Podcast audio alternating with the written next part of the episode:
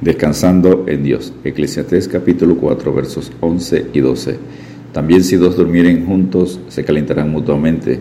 Mas, ¿cómo se calentará uno solo? Y si alguno prevaleciere contra uno, dos le resistirán. Y cordón de tres dobleces no se rompe pronto. Salvemos la familia porque está en peligro de extinción. Si la familia tiene problemas, tendrá problemas la comunidad, el Estado y la nación. De la misma manera, una iglesia fuerte y sana se construye con familias fuertes y sanas. Es importante conocer cuáles son los ataques contra la familia, pero más importante aún es aprender y practicar bíblicamente cómo evitar que la familia desaparezca. La familia fue la primera institución creada por Dios en Génesis capítulo 2 y la formó para multiplicar la imagen y semejanza de Él. Dios dijo, no es bueno que el hombre esté solo, le haré ayuda idónea para él. Génesis 1.28. Por tanto, dejará el hombre su padre y su madre y se unirá a su mujer, y serán una sola carne.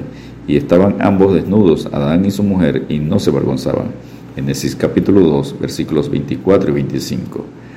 A la familia la debemos considerar como lo más precioso para Dios y cuidar de ella como el primer ministerio que nos entrega Él para su gloria y honra. Estamos viviendo los postreros tiempos, tiempos peligrosos, y el ser humano debajo del sol sin Dios se inclina a destruir de una manera silenciosa pero rápida la estructura de la familia. Los cristianos bíblicos tenemos que ser sal y luz del mundo para defender a la familia. Mateo 5, versículos 13 al 16. Y no tener miedo porque los cobardes son los primeros en la lista de los que no heredan la vida eterna. Apocalipsis 21, 8.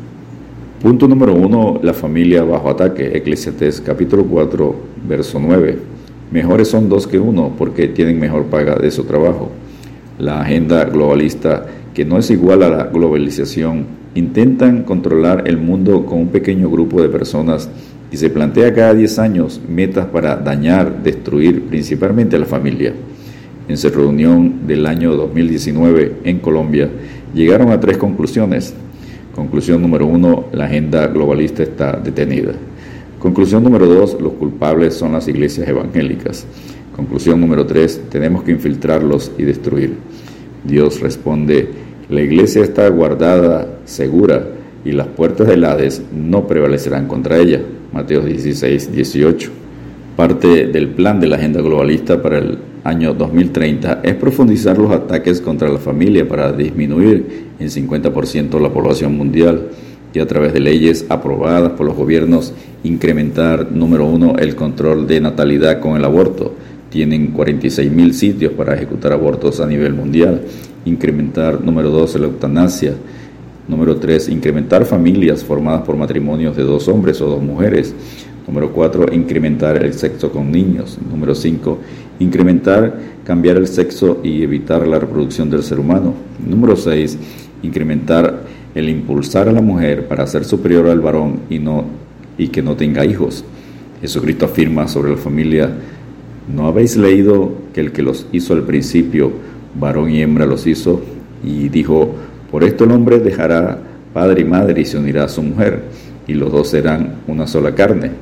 Así que no son ya más dos, sino una sola carne. Por tanto, lo que Dios juntó no lo separa el hombre.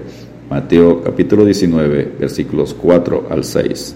Punto número 2. Tentaciones para no tener hijos. Eclesiastés capítulo 4, versos 10 y 11. Porque si cayeren, el uno levantará a su compañero, pero hay del solo, que cuando cayere no habrá segundo que lo levante. También si dos durmieren juntos, se calentarán mutuamente.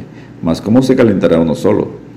Satanás, que es mentiroso y el padre de la mentira, según Juan 8:44, Tentó por primera vez a Eva, quien no tuvo discernimiento para identificar la mentira de Satanás cuando le dijo, no moriréis, sino que sabe Dios que el día que comáis de él serán abiertos vuestros ojos y seréis como Dios, sabiendo el bien y el mal. Génesis capítulo 3, versículos 4 y 5.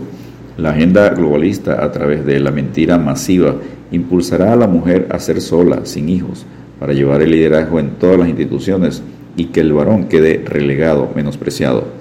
Para aprobar el aborto usará mensajes mentirosos como el aborto es salud, enseñando que estar embarazada es una enfermedad que no deja a la mujer disfrutar la vida, estudiar, trabajar, escalar posiciones, que un niño es lo más nocivo para el medio ambiente, disfruta tu tiempo y obtén tus deseos.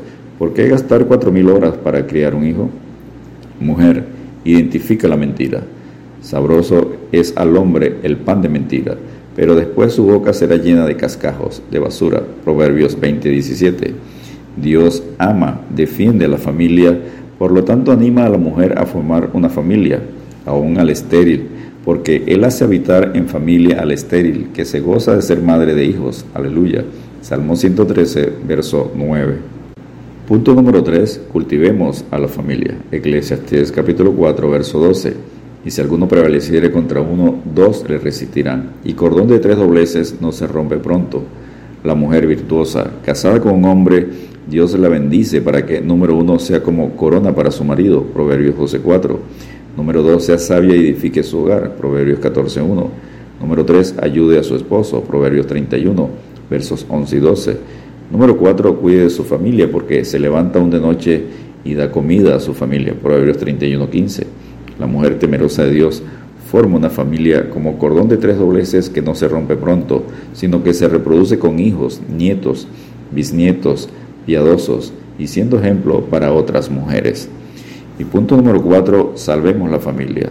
Según de Timoteo 3, vivimos tiempos peligrosos con el ataque a la iglesia y a la familia a través de hombres con apariencia de piedad. Según de Timoteo 3, versículos 1 al 5, que perseguirán al que vive piadosamente. Según de Timoteo 3, versículo 12.